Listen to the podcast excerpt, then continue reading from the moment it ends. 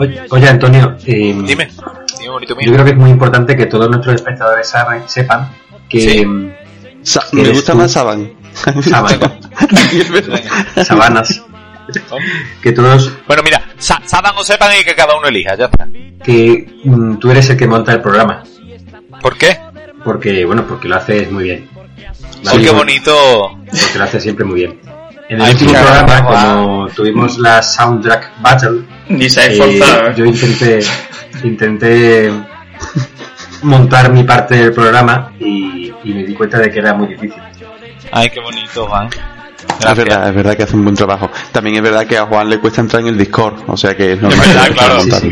Me llamé casi llorando diciendo Antonio no puedo. No puedo. Esto es imposible. Pero te voy Sácame a de decir aquí, una por cosa. favor. ¿Qué es el ratón? cosa.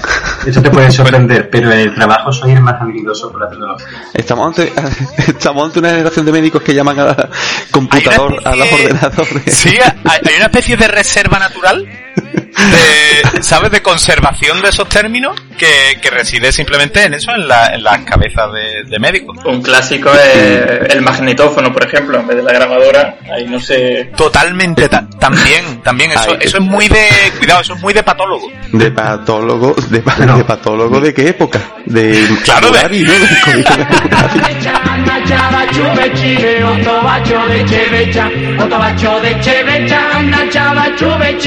La cevecia, che c'è ciuve. Hola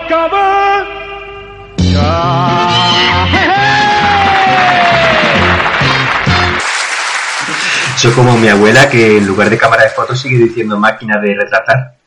Sí, mi, mi abuela se murió diciendo retrato. Vamos a echarle un retrato, decía ella siempre. Máquina de...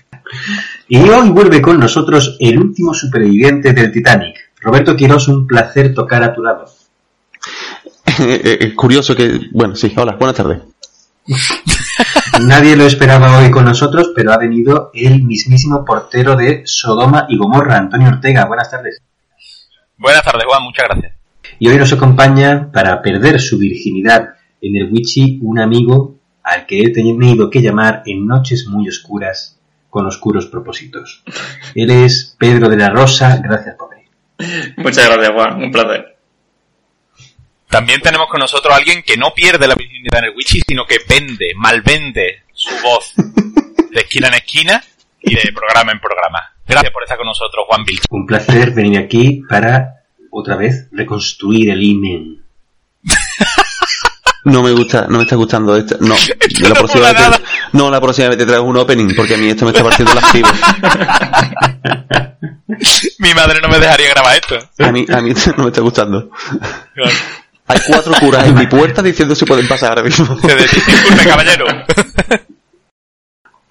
Mi madre, mi madre es un gran, una gran fan del programa. Lo que pasa es que no se aprenden el nombre de Antonio. Dicen que soy Robert y el otro que se ríe mucho. Por lo menos no soy, no es robe y, a- y al que habría que pegarle un palo de nuca. O sea, por lo menos soy el que se ríe, ¿sabes? Dentro de lo malo. Robe y el del pollón. ¿Cómo lo sabe por la radio, tío? ¿Pero esto qué es? No, se le ve seguro. Ah, bueno. Pues vamos allá. Hoy me toca a mí empezar. Eh, deciros que en otros programas hemos hablado de conspiraciones del gobierno, normalmente del gobierno de Estados Unidos, tales como el Área 51, máquinas de videojuegos con mensajes que incitan al suicidio o el incidente de Roswell. Unos hombres de negro aparecen, se llevan cualquier prueba e inventan una historia que dictan a los medios para desplegar una cortina de humo. Estas conspiranoias han alimentado la, imagina- la imaginación de escritores y guionistas de Hollywood, pero también los delirios de algunos informáticos con sobrepeso ataviados con sombreros de aluminio. Correcto. No obstante, hoy vengo a hablaros de un proyecto de la CIA que pudo inspirar algunas de estas manías persecutorias. La historia de hoy viene cargada de drogas, sexo y magia. Joder. Hoy vengo a hablaros del proyecto MK Ultra.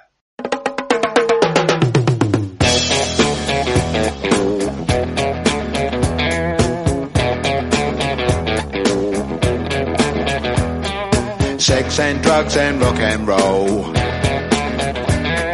is all my brain and body need. Sex and drugs and rock and roll is very good indeed. Keep your silly ways Qué guay. Y qué guapo, ¿no? Eh, eh, es que has descrito una fiesta de cumpleaños de David Copperfield. Joder, cuando has dicho, cuando has dicho NK, digo, no serán las mascarillas, tío, que no han tangado. Por las que casi muere verdad, hasta el tato. MK Ultra fue un proyecto secreto que se llevó a cabo entre la CIA y el ejército de los Estados Unidos durante la Guerra Fría. Su objetivo era estudiar diversas formas de control mental para obtener información de los enemigos del país. Al principio de su formación aplicaban el método tradicional de manual para obtener información de un objetivo de estudio. ¿Cuál se os ocurre que puede ser este método tradicional para conseguir información?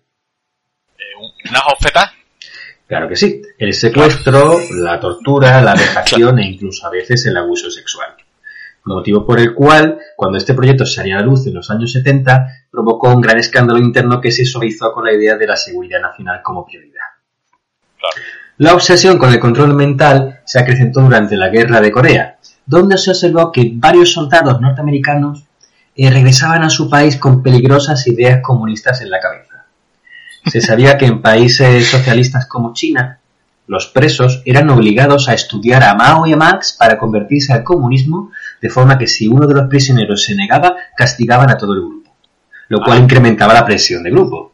Es decir, los encerraban en una cárcel, en una, en una celda, les ponían textos de Mao y de Marx y luego les examinaban y tenían que, y tenían que estudiárselo y sabérselo.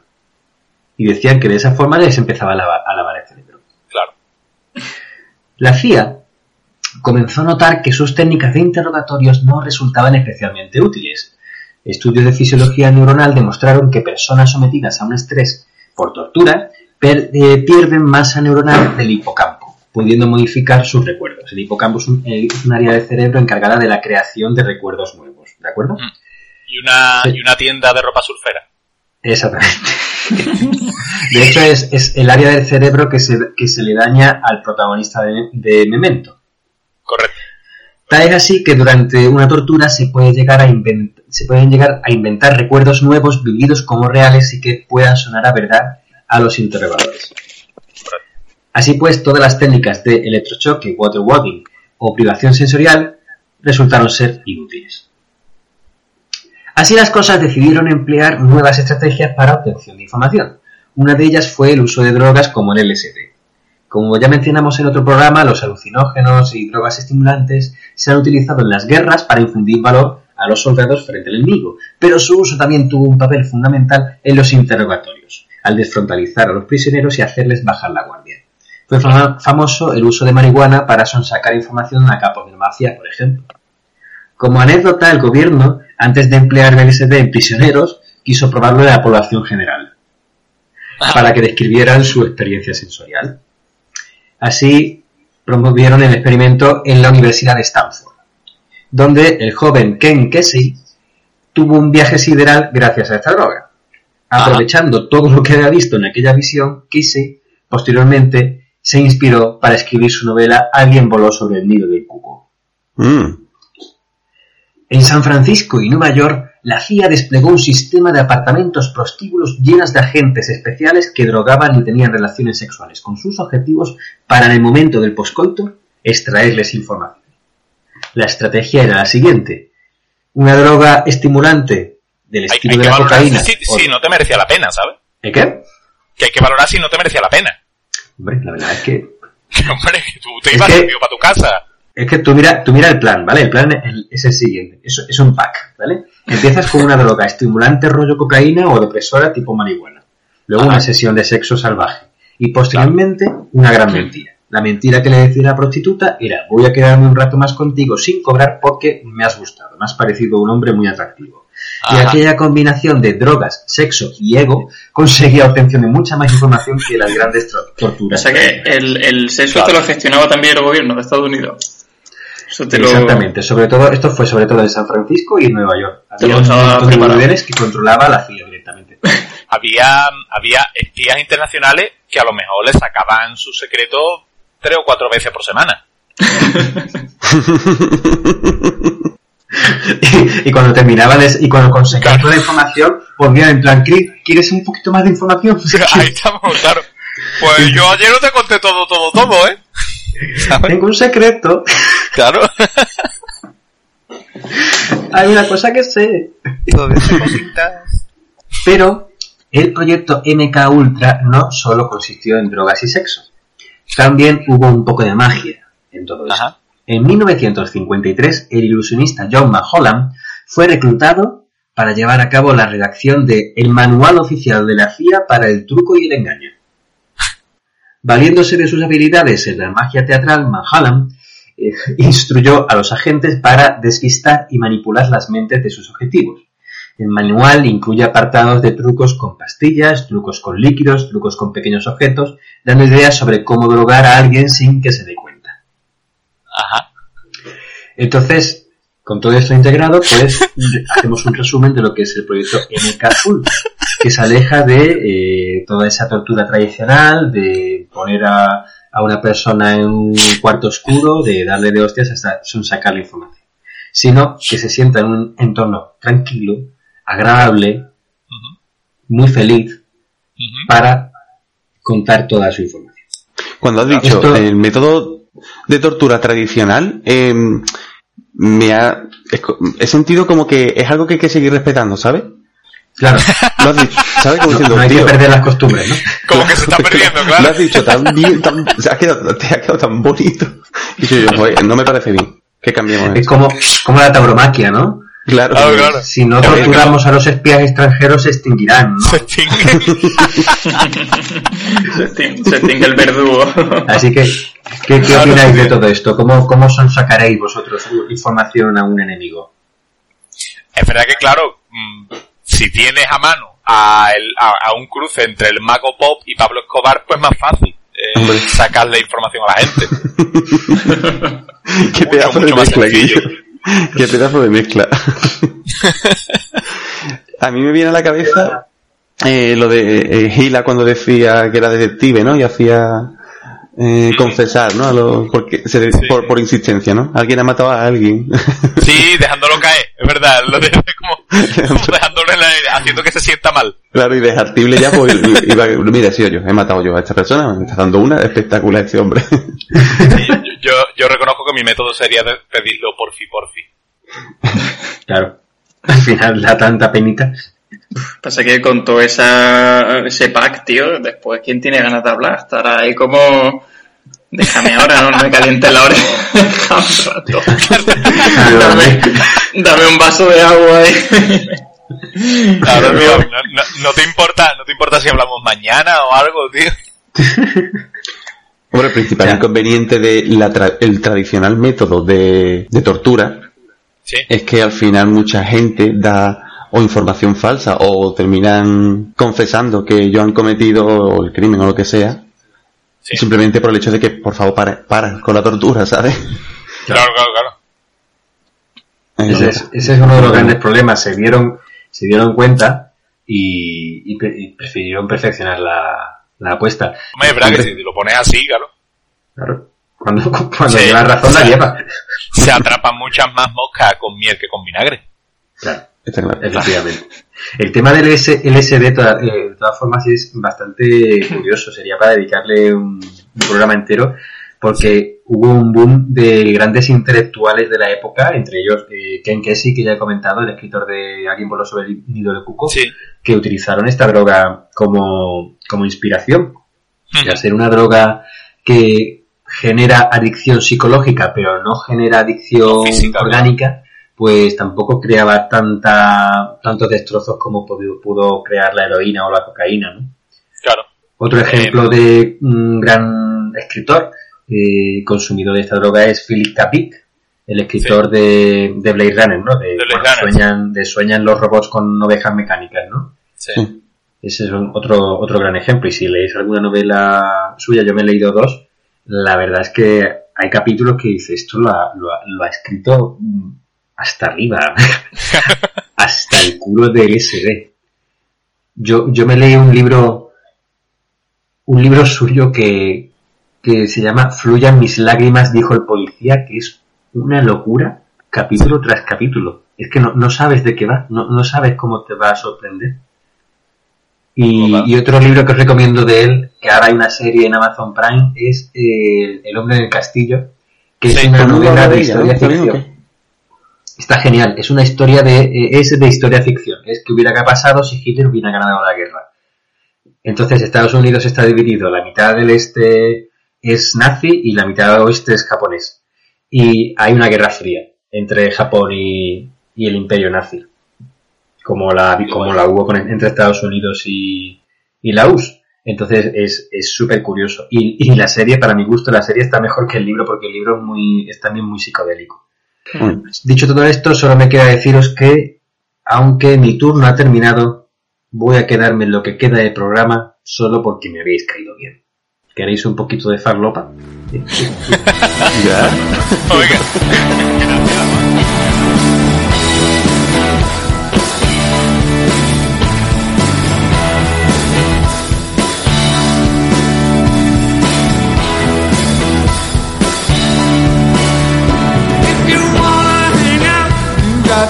Take her out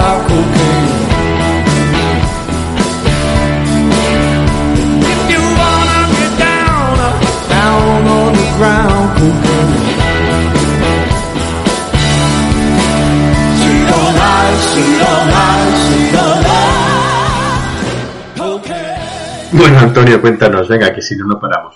Allá va.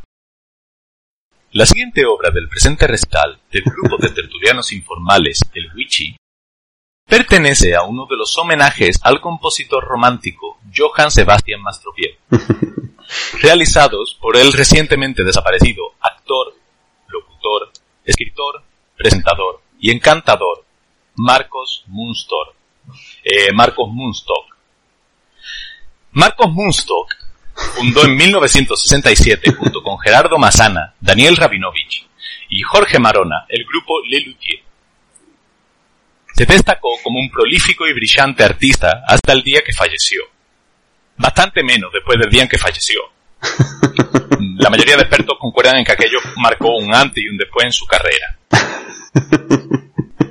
Entre sus obras más apreciadas y memorables destacan, por ejemplo, Las majas del bergantín, La hija de Cipión, El regreso de Carlitos, o también aquella cuyo título era El zar y un puñado de aristócratas rusos huyen de la persecución de los revolucionarios en un precario trineo, desafiando el viento, la nieve y el acecho de los lobos. Fuga en Siberia.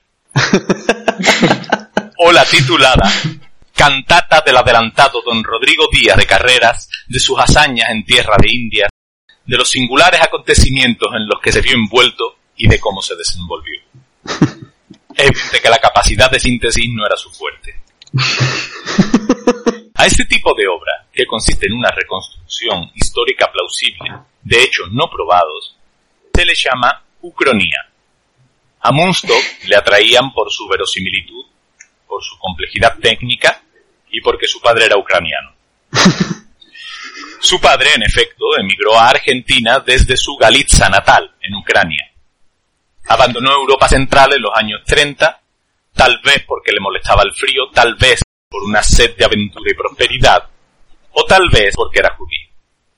Munstock, que en Lelutier actuó en todos los países de habla hispana, viajó por toda América, cruzando el Atlántico cada año también para actuar en España. Siempre de acá para allá, siempre en constante movimiento. Bastante menos desde el día en que falleció. Siempre se rodeó de maestros del humor y la música, del teatro y la literatura. Además de los fundadores anteriormente mencionados, trabajó con Carlos López Pucho, con Carlos Núñez Cortés, con Ernesto Acher. De este último cuentan que en su audición para formar parte de Lelutier le preguntaron asombrado, y bueno, ¿sabes cantar? ¿Tocas el piano, la batería, el clarinete? ¿Sabes componer? ¿Sabes locutar? ¿Escribís? ¿Actuás? ¿Y dónde aprendiste a hacer todas estas cosas? A lo que Ernesto respondió, ¿y qué podía hacer yo si estudié en arquitectura? En tal ambiente creativo, siempre lo acompañaron el perfume de la elegancia y el dulce aroma del buen gusto. Bastante peor desde el día en que falleció. Expertos de todas las áreas estaban fascinados con su desempeño. Eminentes filólogos elogiaban su rigor literario, conspicuos críticos teatrales admiraban su rigor actoral, y en última instancia su forense elogió, satisfecho su rigor mortis. Una de sus máximas, a la hora de ser certero en su humor, era que nunca le dio importancia a acertar justo en el centro de la diana. Según sus propias palabras, uno siempre puede tirar la flecha y allá donde caiga pintar una diana alrededor.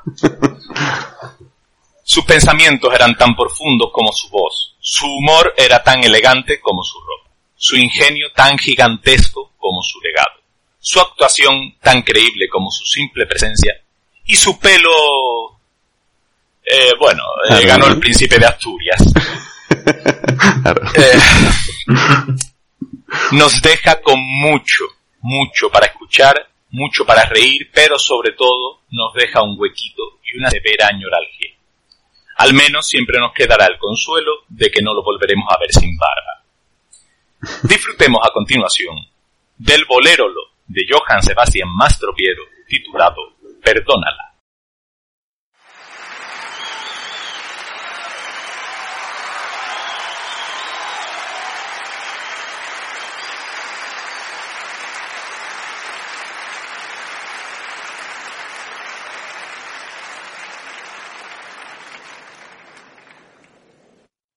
Con motivo del estreno del conocido bolero Perdónala del gran compositor Johann Sebastian Mastropiero, que escucharemos a continuación, el periódico Actualidad Musical se refirió a Mastropiero en términos muy elogiosos, pero a los pocos días publicó la siguiente rectificación. Fe de ratas, donde dice de inspiración arrebatada como otros compositores románticos, debe decir arrebatada a otros compositores románticos. y donde dice su copiosa producción, debe decir su copiada producción. Luego de escuchar el bolero Perdónala, el gran compositor Günther Frager le escribió indignado a Piero, acusándolo de haber plagiado un pasaje de su tercera sinfonía. La respuesta no se hizo esperar. Usted me ofende, dice Mastro Piero en su carta. Justamente a mí, que siempre digo que el artista que se apodera de una idea de otro enturbia las aguas del manantial del espíritu. Famosa frase de Günther Frager.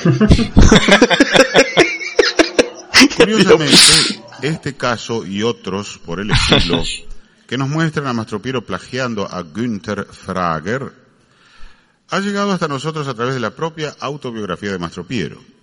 Y no es que se arrepienta y confiese su culpa, sino que su autobiografía es una copia textual de las memorias de Günther Frager. Sin vergüenza. Le ha robado la biografía. Sin embargo, los que amamos Cabrón. a Piero, creemos que muchas de estas conductas que se le atribuyen en realidad le son totalmente ajenas. Probablemente sean de. Todo muy chanchullero y muy elevado. ¿eh? de Johann Sebastian Mastropiero, el bolero Perdónala, de Günther Frager.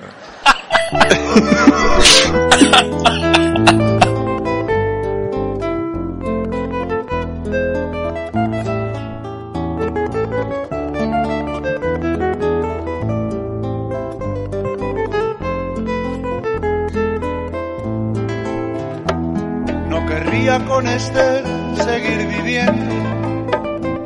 Lo que hizo ya no puede perdonarse. Que se vaya, no me agrada estar sufriendo. Ciertas cosas no deben olvidarse. Perdónala, perdónala. Es dulce, te fue fiel, es una dama. Perdónala, perdónala. Seguro que aún ella te ama. No querría con Esther seguir viviendo. Lo que pude perdonar, lo he perdonado. Esa tarde cuando ya se estaba yendo, confesó que ella nunca me había amado.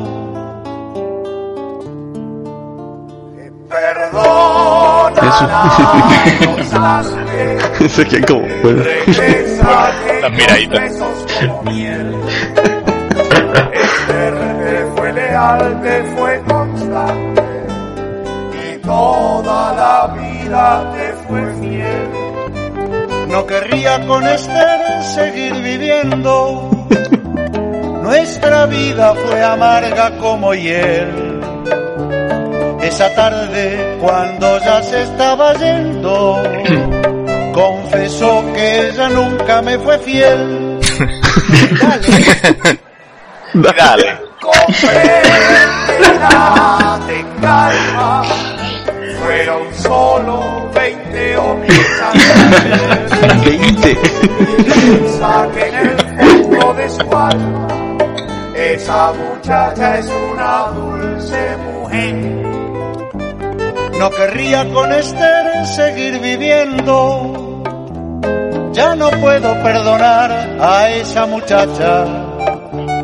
Esa tarde, cuando ya se estaba yendo, me persiguió por la casa con un hacha.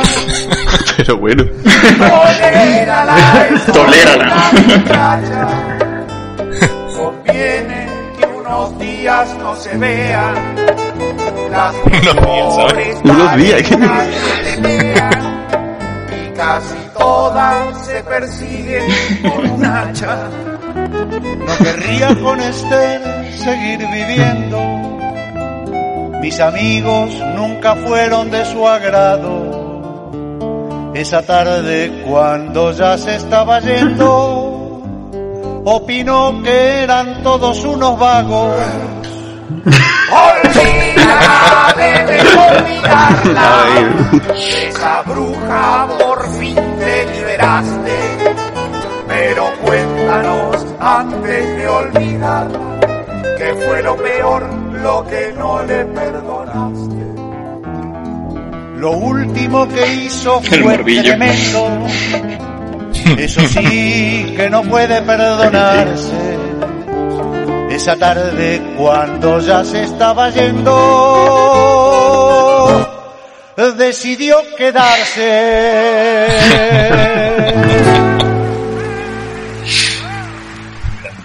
Ma- Magnífico.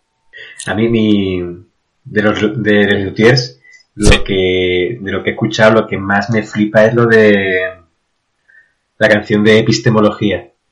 Es muy buena. epistemología. Sí. No se puede estar a cada rato epistemologando. Yo el que veo recurrentemente, eh, cada, yo que sé, además me lo propone YouTube y digo, ah, sí, le doy. Es el monólogo de Rabinovi. Eh, eso es Sí. maravilloso.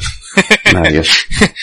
¿Ese soto es TT o se destetó todo TT? Es, que eso es, es que es maravilloso. Él solo, además la tonte- eh, lo tonto que es realmente el monólogo, ¿no? Porque simplemente es que se está equivocando al leer. Sí, es un señor que lee mal, ya está. Claro, pero es espectacular, no puedes no reírte, es, es, es- es magnífico, es que es magnífico. Un, un humor tan simple, ¿no? Y que lo haga tan... Son, son alucinante. A ver, yo Sí, reconozco que, por ejemplo, que a, a- mí me encanta el regreso de Carlitos o la cantata del adelantado Don Rodrigo Díaz de Carrera, pero lo que pasa es que es verdad que eh, una dura 13 o 14 minutos, la otra dura 20 y no me parecía teneros aquí 20 minutos callados viendo esto y, ¿sabes? Y ponerlo en el programa me parecía un poco... Ya. Robin no estuvo mucho de- tiempo callado mientras hablaba para atrás. Eso es un hecho. Eso es un hecho. Yo lo sigo diciendo, a mí es que no, no me, no me supuso ningún tipo de problema. Pues un placer, Antonio. Bueno, Pedro, ha llegado el momento de tu debut. Eh, bueno, Traes ropa interior limpia, ¿no? he venido con una muda y cambiado y todo preparado. Pedro, el escenario es tuyo. Bueno, pues el tema que yo os traía, quería primero introducirlo haciendo la pregunta de en qué se parecen los siguientes personajes públicos. Rapel, De acuerdo. Eduardo Inda, Uh, Tomás Roncero uh, y Winston Churchill. Uf, ¿en qué se parecen? En que son unos máquinas. Todos. Sí. ¿Con quién me ca ah, ¿Con quién te casas? ¿Con quién te vas a casar? Todos, todos han, se- han hecho un cameo en Friends. Winston- Churchill. ¿Qué Friends has visto? Bueno, pues básicamente el nexo de unión de estos personajes públicos es que o bien dicen poseer la capacidad de ver el futuro directamente, o bueno, se dedican a lanzar su, sus mierdas y ya está, como, el que, como el que canta el bingo y ahí lo dejan sin ningún tipo de problema. Eh, en general, pues la gente que lo sigue, pues nadie se lo cree. Y sus seguidores, pues en su mayoría son una turba de fanáticos, trolls y bueno, amantes del espectáculo barrio bajero en general. Correcto. No diría eso de Inda. Lo sé, sí, yo dudé mucho de ponerlo. ¿eh? Sí. Está ahí por los pelos. Y entonces, bueno, sí, sí, está ahí un poco forzadillo. Eh. Entonces, bueno, con esta, con esta premisa, lo que quería contaros era en qué consiste el mito griego de la maldición de, de Cassandra. Cassandra vio a hombres y mujeres dormitando en sus burbujas tras las máscaras del miedo, mas también vio la luz del alba asomar por la cancela que nadie jamás abrió. Supo que aún quedaban esperanzas y otros sueños la esperaban. Cassandra habló a todos de sus sueños mas nadie la oyó. Y bueno, es que Cassandra, que en griego significa la que enreda a los hombres, Ajá. era la hija del rey Príamo y Écuba, lo que eran los reyes de, de Troya. Ajá. Se la definía como una mujer bella, ambiciosa, manipuladora, bueno, como básicamente todas las mujeres que se definen en la historia prácticamente. Correcto. Y además era una sacerdotisa del dios Apolo. Pues bueno, se cuenta que estaba ya en su templo y demás, y que bueno, tras rezarle muy muy fuerte, Sí. pues consiguió finalmente seducirlo. Entonces, bueno, tuvieron un encuentro ahí carnal y Apolo, pues bueno, se quedó totalmente perdido con esta, con esta mujer y se enamoró de ella. Entonces, bueno, ya sabéis que los dioses griegos siempre han sido muy grandilocuentes. Sí. Y a modo de obsequio, pues le dio, le regaló directamente la capacidad de, de ver el futuro. Así, sin más. Ah, bueno. Entonces, Joder, como, como vamos. sí, buena, buena, Un regalito. una buena dote. Entonces, sin embargo, Esta, esta tía utilizaba las técnicas de Mica Ultra, ¿no? De- claro, habría que investigarlo, sí. Y entonces, pues, ¿qué pasó? Que, bueno, sin embargo, cuando Cassandra accedió ya al don de la adivinación, pues ya no estaba tan interesada en Apolo y cogió y lo, lo rechazó. Y claro, ¿qué pasa con esto? Que a un dios griego pues no se la puedes pegar tan fácilmente y menos si te ha hecho un regalo. Claro. Está feo. Entonces este, pues bueno, viéndose traicionado, la maldijo. Ajá. Y curiosamente, pues la forma de maldecirla fue escupiéndole en la boca. Ah. Que al parecer era como se maldecía en, en la antigua Grecia. Entonces, bueno, la, la maldición de Apolo, pues básicamente consistía en que ella podría mantener su capacidad para ver el futuro, Sí. Pero nadie creería jamás su- sus pronósticos. Entonces, bueno, tenía ahí una, un, arma ahí de doble filo para ella misma. Entonces, bueno, ya Cassandra previó, entre otras muchas cosas, pues la destrucción de Troya Sí. y la argucia del, del caballo, aunque por supuesto pues nadie la, la creyó. Ajá. Además su familia era la primera que pensaba que estaba loca y como buena loca pues la tenían encerrada allí en el, en el palacio para que no molestase demasiado. Eh, luego ya durante el saqueo de Troya pues Cassandra fue, fue raptada, fue violada y la entregaron a, a Agamenón como esclava para ser su, su concubina real. Ajá. ¿Eso no lo vio venir ella? Entonces, ¿Eso ella no lo vio venir? Sí, lo, también lo, lo vio venir, Ah, pero claro, nadie la, nadie la creyó. Claro, claro. Entonces ya Cassandra Cassandra, como... pero- ¿Sí? Sí, no, nada, que Cassandra en diciembre ya estaba diciendo lo del Claro. COVID. Claro, claro. ahora la llamaríamos capitana posteriori, Claro, pero, pero sí, básicamente es lo de... Capitana a Sí. Capitana posterior. Cassandra, Cassandra llamando, llamando a Fernando Simón, Fernando. De verdad, por favor. Claro, es que ahora con esto del COVID han aflorado muchísimo, ¿eh? que ya lo sabían, vamos, Sí. estaban allí en, en Wuhan. Entonces, bueno, Cassandra, eh, ya estando allí con Agamenón en su palacio, pues intentó avisar a Agamenón de que iba a ser asesinado a manos de Egipto, que era el, el amante de su, de su esposa. Un amante porque se había echado mientras este pues estaba por ahí guerreando en, en Troya. Correcto. Por supuesto, Agamenón pues no la creyó y tanto este como Cassandra pues murieron a, a manos de, de Egipto en una, en una noche. Entonces, bueno, esta maldición Sí. además se ha redactado más modernamente a la, a la psiquiatría actual y se la conoce como el, el síndrome de Cassandra o el complejo de Cassandra. Sí. Y bueno, se ha descrito en, en pacientes psiquiátricos que, bueno, ellos creen que pueden ver el futuro y que habitualmente lo que vaticinan pues son catástrofes naturales, asesinatos, Claro. golpes de estado, robos Claro. y toda índole de desgracia. ¿No sería una putada? Por ejemplo, a ver, Cassandra, por ejemplo, ¿vale? O, o este, o estos pacientes, que tengan el, como tienen el poder de ver el futuro, que siempre que empiezan una serie, de repente ven el final, ¿sabes? Se, hace- se auto- el, el cerebro le hace el spoiler, ¿sabes? Están jodidos, dice, Breaking Bad. O bueno, o vaya. voy a empezar venga, otra, voy a venga. empezar, O se acabó.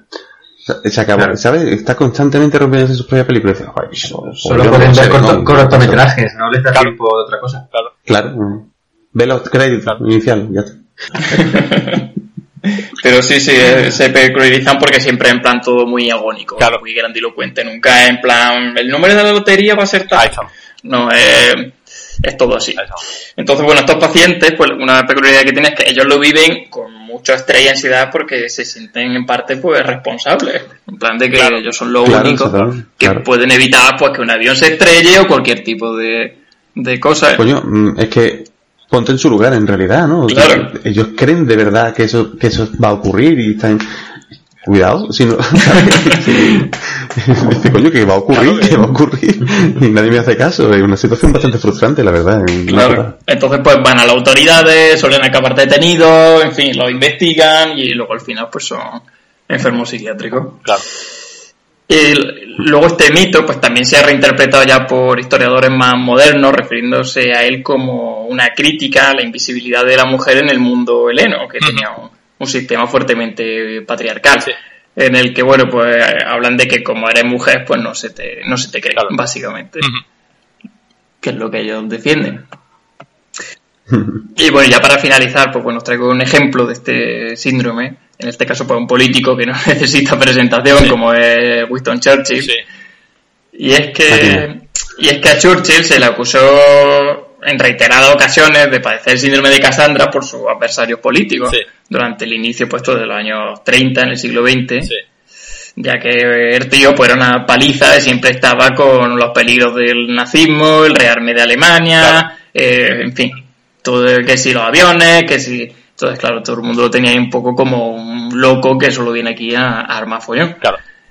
Eh, una de sus frases más memorables en este tiempo, en uno de los discursos que dio, eh, fue la de si un perro se abalanza sobre mí, le pego un tiro antes de que este me muerda, Correcto. refiriéndose a, a Alemania. Correcto.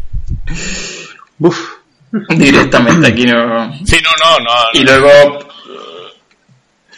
No, Churchill no andaba, tiene por ahí otra entrevista donde dice que si Alemania invade Inglaterra, pues las seis balas de su revólver, cinco serán para soldados alemanes y la sexta para él, directamente. Correcto. O sea que no, no había tontería en ese. Entonces, bueno, el, el 13 de mayo de 1940, Churchill, ya como primer ministro, en su primer discurso en la Cámara de los Comunes, ya elegido como, como presidente, pues dijo que ya solo podía ofrecer al pueblo británico sangre, dolor, sudor y lágrimas, ya que nadie se había molestado en creer su, su vaticinio. Pues. y esto era lo que, lo que quería contaros.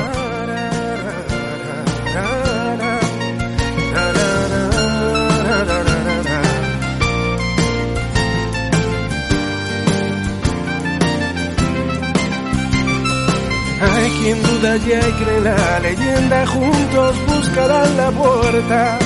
Dulce mañana, yo no sé tú. Creo en Cassandra. Súper guay, súper chulo. Sí. Me ha recordado una frase que leí hace poco con el tema de, todo este de la pandemia y demás, que, que dice, al principio de toda película apocalíptica siempre hay un científico loco al que nadie cree. Como Exactamente. el pobre chino, el pobre chino aquel. Exactamente. De- El murciélago estaba pasado.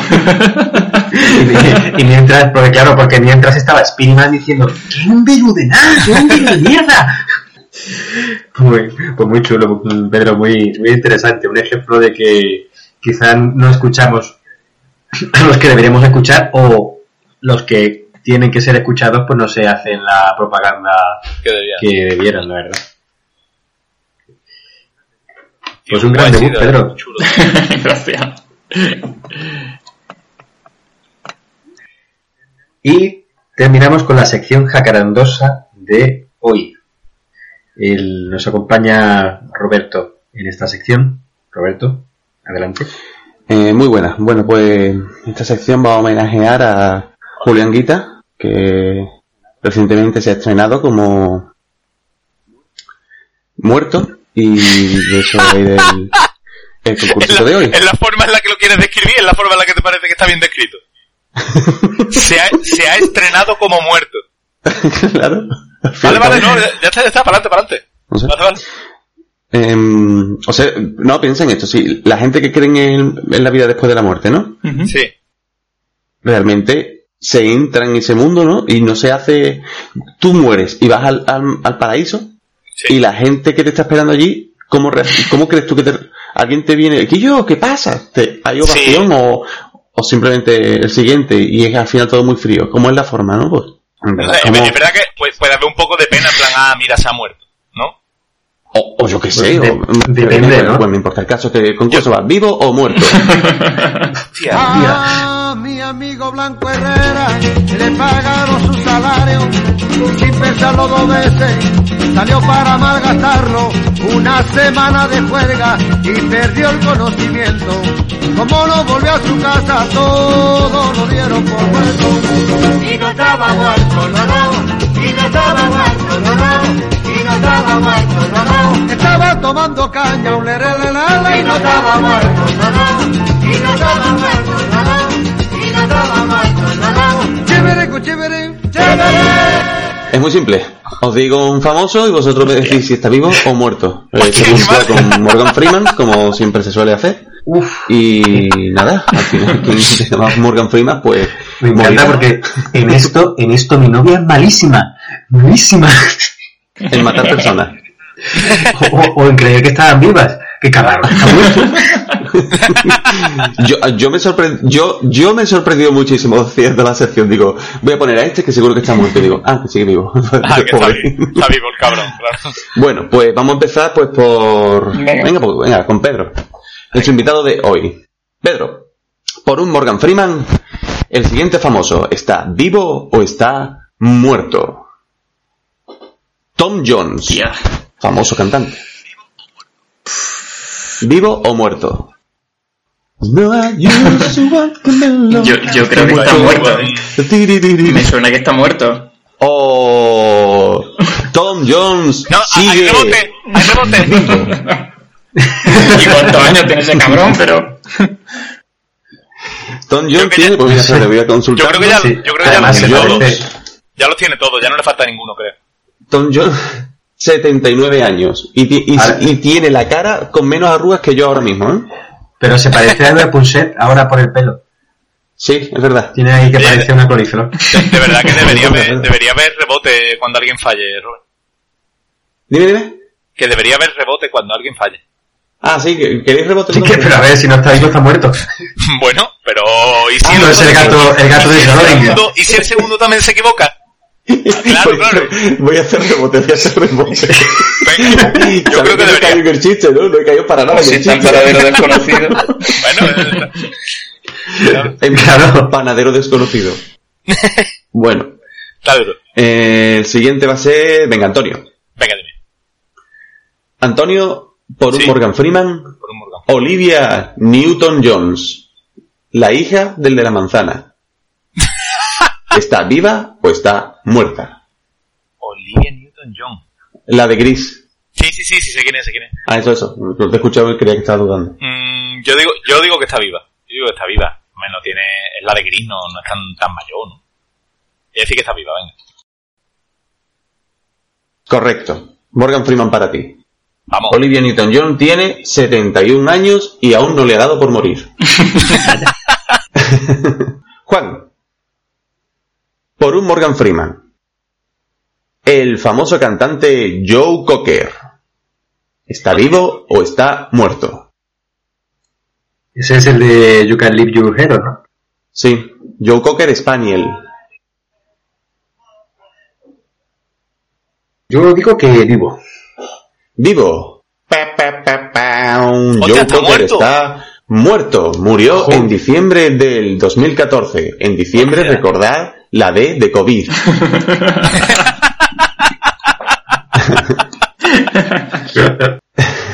Hostia, está muerto Joe Cocker, tío, no lo sabía, tío. ¿Sabes qué no estoy haciendo? Apuntar que cuántos puntos lleváis. O sea, Antonio, uno. Un Morgan Freeman. Pedro, mal. Cero. Cero. Juan, mal. Cero. Seguimos. Pedro, vamos contigo. No. Eh, venga, esta, esta creo que es fácil. El actor James Avery, eh, famoso por el papel de el tío Phil en la serie El Príncipe de Bel Air. ¿Está vivo o Ah, está ese, se muerto? palmó, él se palmó, me acuerdo, creo que vi un tuit incluso de un tuit de este, de, de Will Smith, me suena.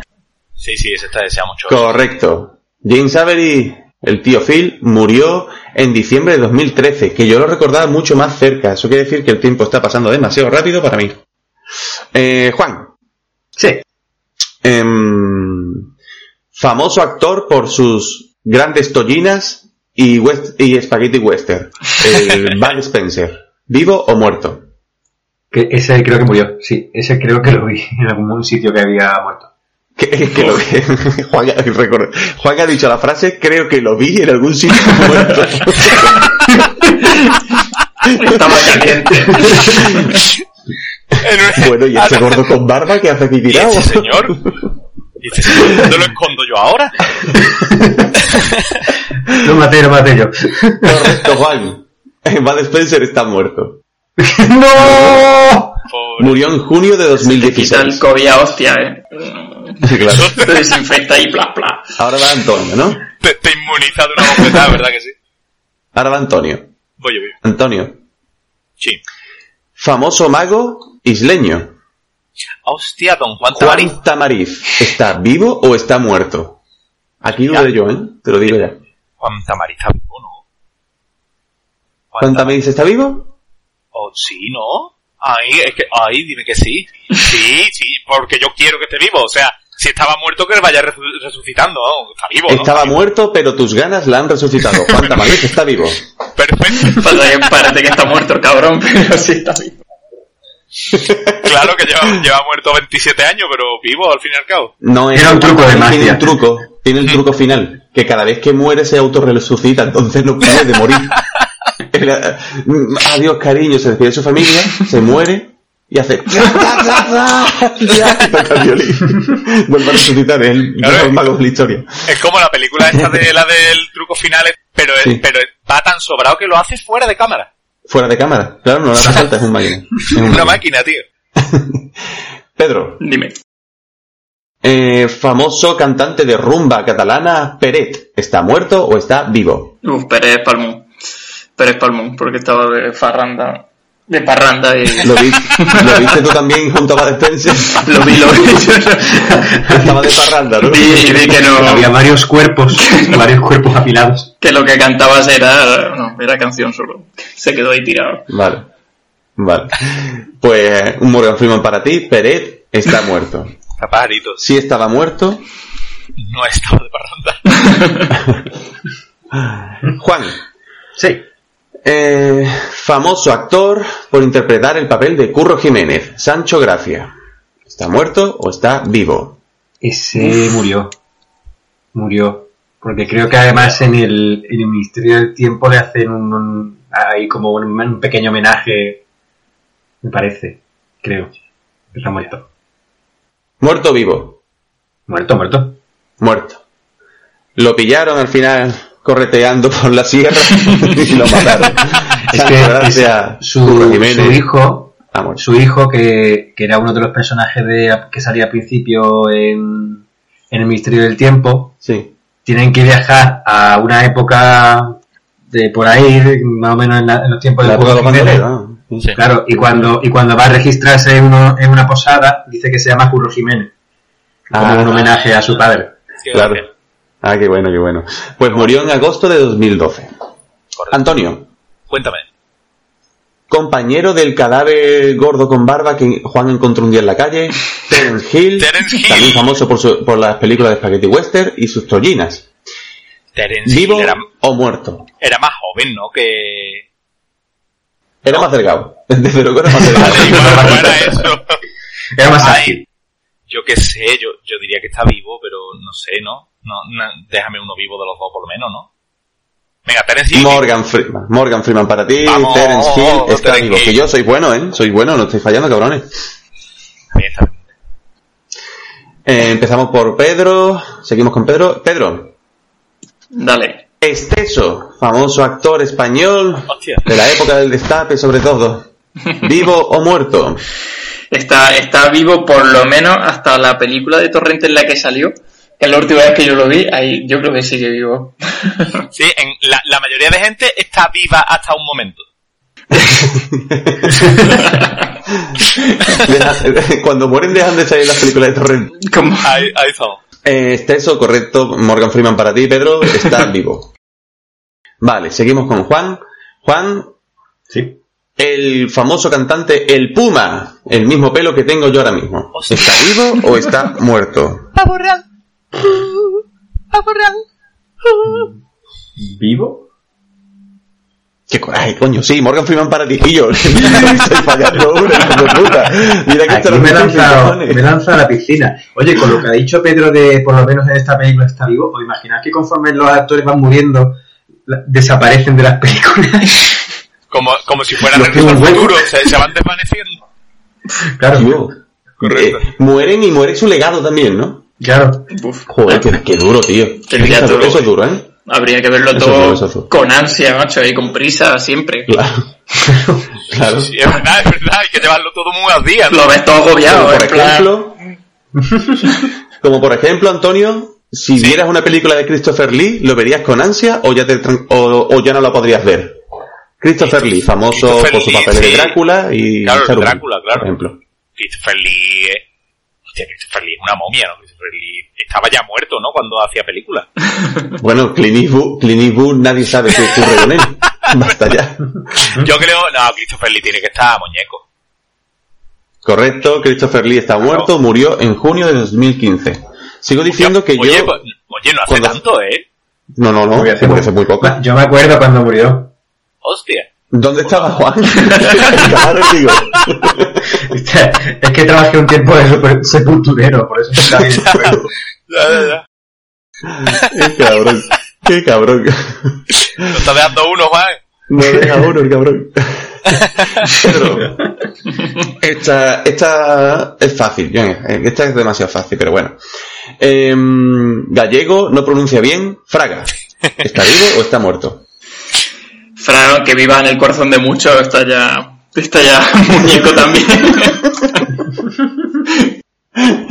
Morgan Freeman para ti, Fraga murió en enero de 2012. Yo recuerdo la muerte de Fraga mucho más cercana que ahora. Dios, yo también, yo creo que en parte hace dos años o algo así. Sí, sí, pues hace ocho años ya que murió. ¿eh? Hostia. Tú le sigues llorando, ¿no? Tenía...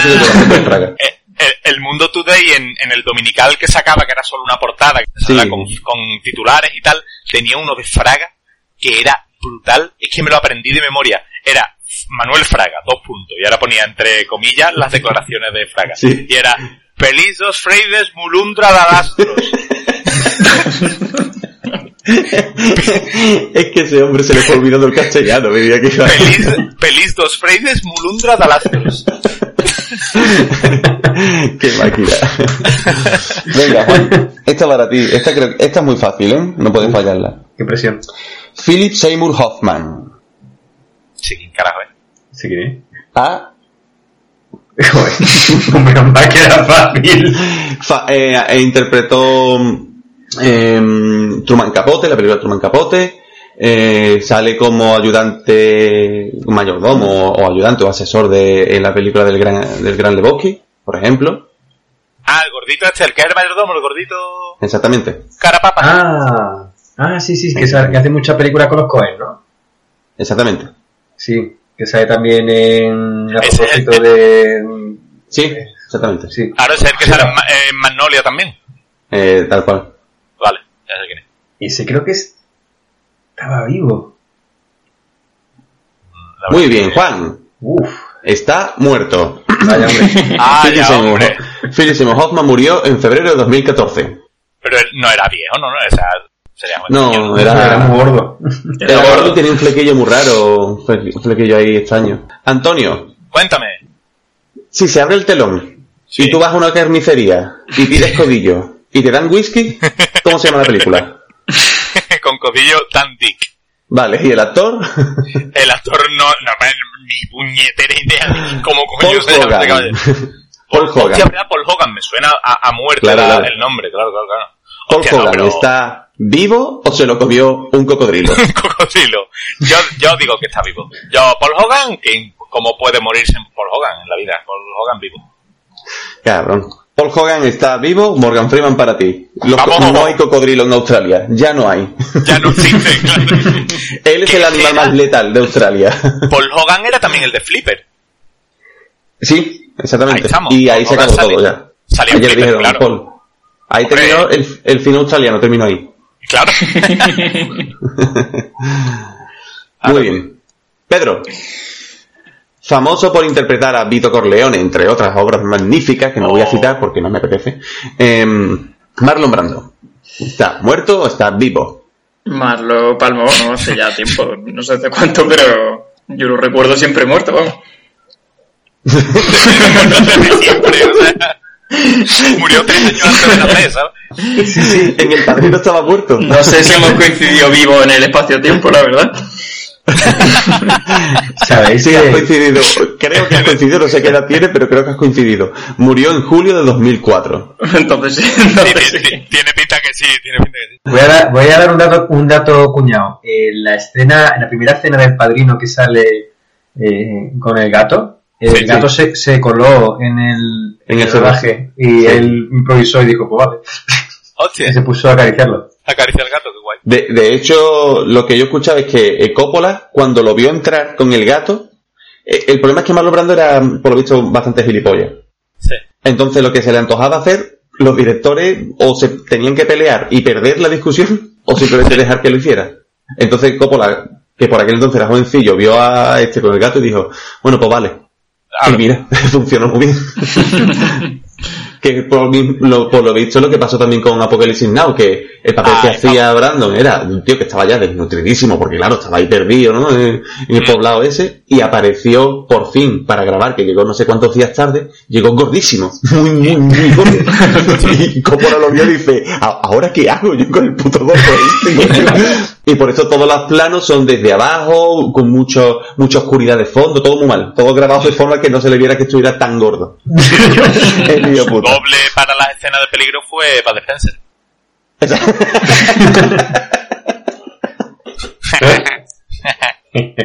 bueno, Juan, Dale. Bárbara Streisand, Hostia. ¿Quién? judía y bizca. Con, con-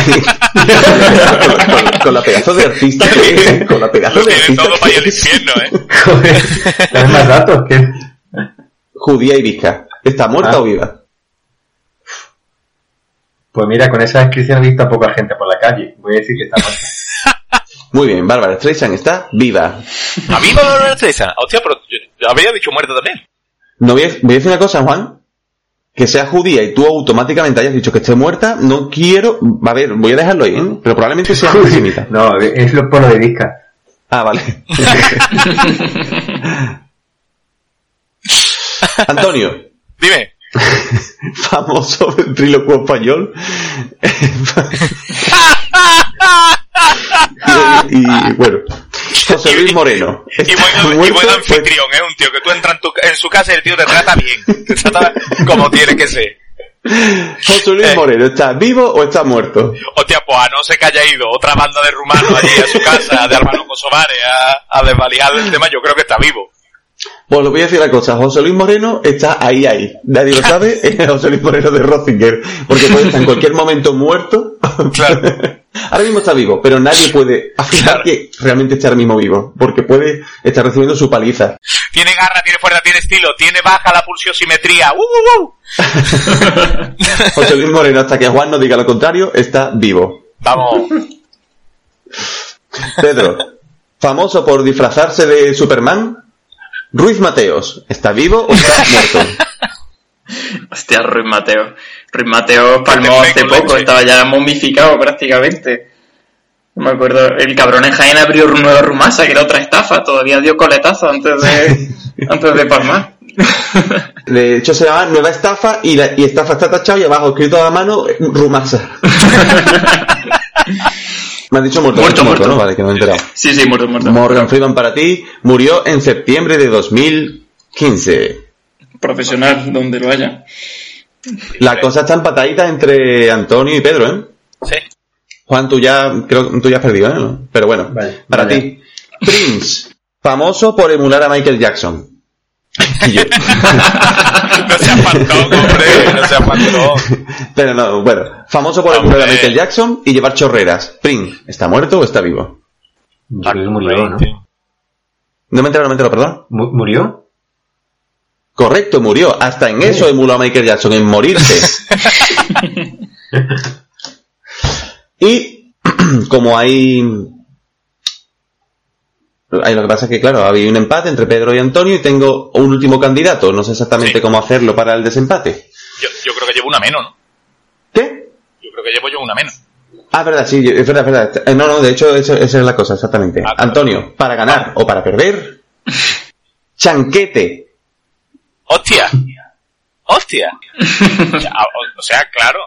Chanquete, Chanquete ha muerto, el actor ha muerto. Hostia, voy a jugar de, voy a jugar despiste. Como Chanquete murió, voy a decir que el otro no. El otro sí. ¿Cómo se llama? No, No. sé cómo coño se llama. Chan- pues te voy a decir una cosa escrito Chanquete y se me olvidó escribir el nombre del actor. Aquí está. Antonio Ferrandi, eso, Antonio Ferrandi. Ah, vale. Antonio Ferrandi está muerto, falleció Oh. en octubre del 2000. Esa era la trampa. Shit. Bueno, ha habido un empate técnico, pero como Pedro es muy simpático, gana él. Estoy muy a favor. Estoy terriblemente a favor. Así que esta sería la sección. Muchísimas gracias y Magnífico. ya está. Y, espe- y esperemos que Juan nunca os encuentre por la calle, porque significará que estaréis muertos. No estaba muerto, estaba de parranda. No estaba muerto, amigo Blanco Herrera le pagaron su salario, tú ves. No estaba muerto, estaba de parranda. Su mujer ya no lo quiere, no quiere dormir con muerto. Y no estaba muerto, no, no. Y no estaba muerto, no, no. Y no estaba muerto, no, no. Chibiricu, chibiri, chibiri. Oye, una cosilla, antes de, de nada, eh, si no os importa, Eh, tenemos claro. que, que proceder con la sección preferida de todos nuestros oyentes, que eh, os lo dejo escrito ahí por si os sirve de guía y os, os inspira. No, sí, yo ya tengo en Google un favorito mm, solamente con el nombre. Con el nombre, claro, me parece. La sección se llama ¿Cómo se llamaba el presentador de Impacto TV? Robe, Carlos García Hirschfeld. Juan, ¿Pero este está vivo o muerto? es que como has dicho, ¿cómo se llamaba? Pues Carlos García Hitchfer. he dicho cómo se llamaba porque ya no es el presentador de Impacto TV, no por otra cosa. Bueno, Pedro, Carlos García Hitzfeld. Carlos García Hitchfer. Venía ensayado y todo. ¿eh? Delante del espejo. Carlos García. A ver, mm, voy a hacer la muda. Hirschfeld. Venga. Fantasía. Carlos García Hitchford. Carlos García Hirschfeld. Carlos García Hirschfeld. Muchas gracias, Uh, chavales. qué felde, va a ser más londinense, qué bonito. ¿Quién- ¿Y quién trae la canción esta vez? No sé, por la verdad es que no lo sé. Aquí le toca. Yo puse la última, ¿eh? Y entonces, Pues, mm, Pedro, Uy. ¿te gusta alguna canción así que te gustaría poner? Hostia, si a bote pronto. Sí, así a de pronto. La- no importa, no te preocupes. No, no tienes que intentar demostrar que sabes muchísimo de música ni que a la gente le agrade. Pon una canción que te, que te guste, da igual, la que sea. Mm, se llama. Pasa que es un poco larga. The Pot. De Brass Against. Eso está chulo. No he entendido ninguna de las palabras que ha dicho, pero me parece cor- correctísimo. Lo escribo. Carlos García Hitchford. You to wave your finger? You must have been out your head. I hold deep in muddy waters. You practically raised the dead.